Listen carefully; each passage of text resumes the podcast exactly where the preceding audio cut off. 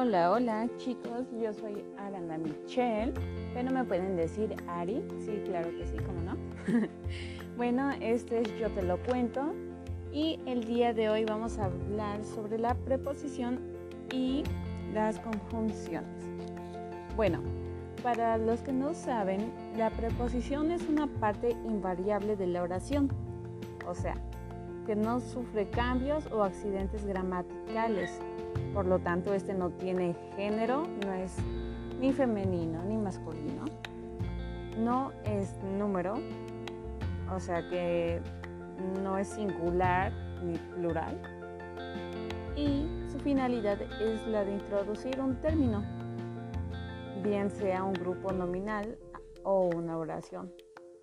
Bueno, si más o menos no me entendieron, las preposiciones son 23 como por ejemplo ante, bajo, cabe, con, contra, de, desde, durante, en, entre, así como otras.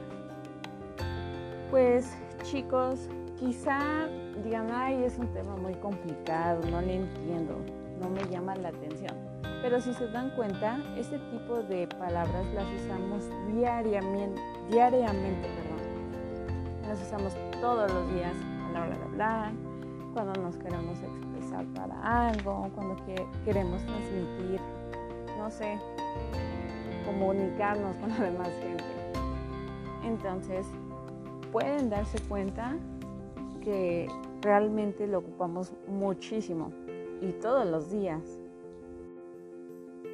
Y bien, la función de la preposición se debe a varias cosas pero entre las principales es la causa, compañía, finalidad, instrumento, lugar, modo, pertenencia y tiempo.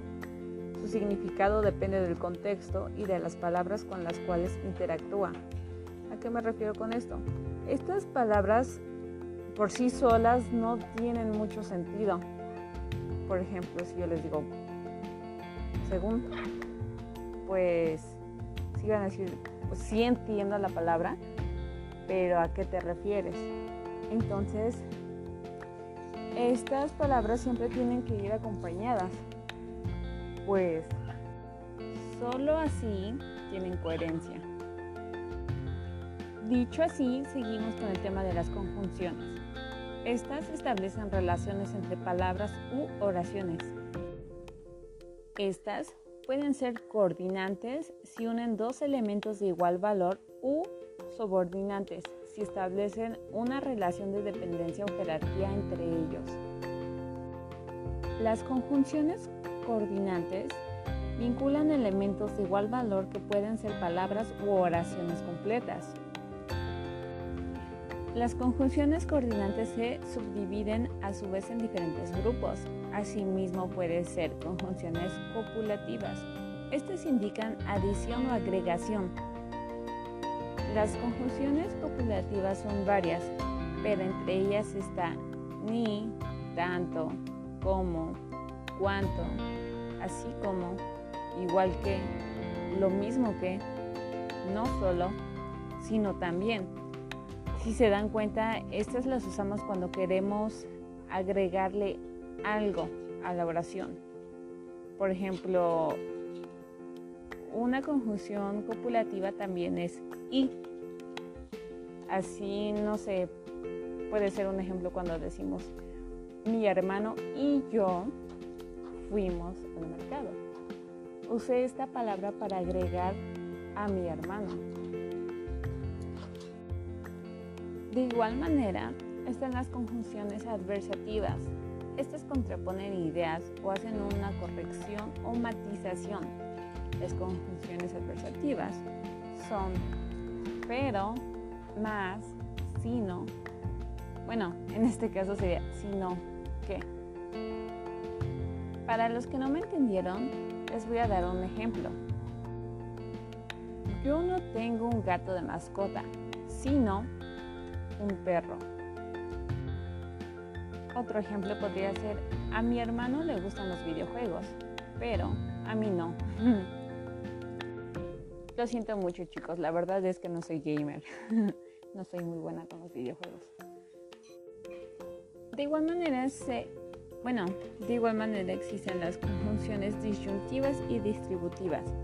Estas indican alternancia o elección. La conjunción disyuntiva en español por excelencia es o, que es u delante de o, y las distributivas se utilizan en pares, por ejemplo, o o, bien bien, ya ya, hora hora, sea sea.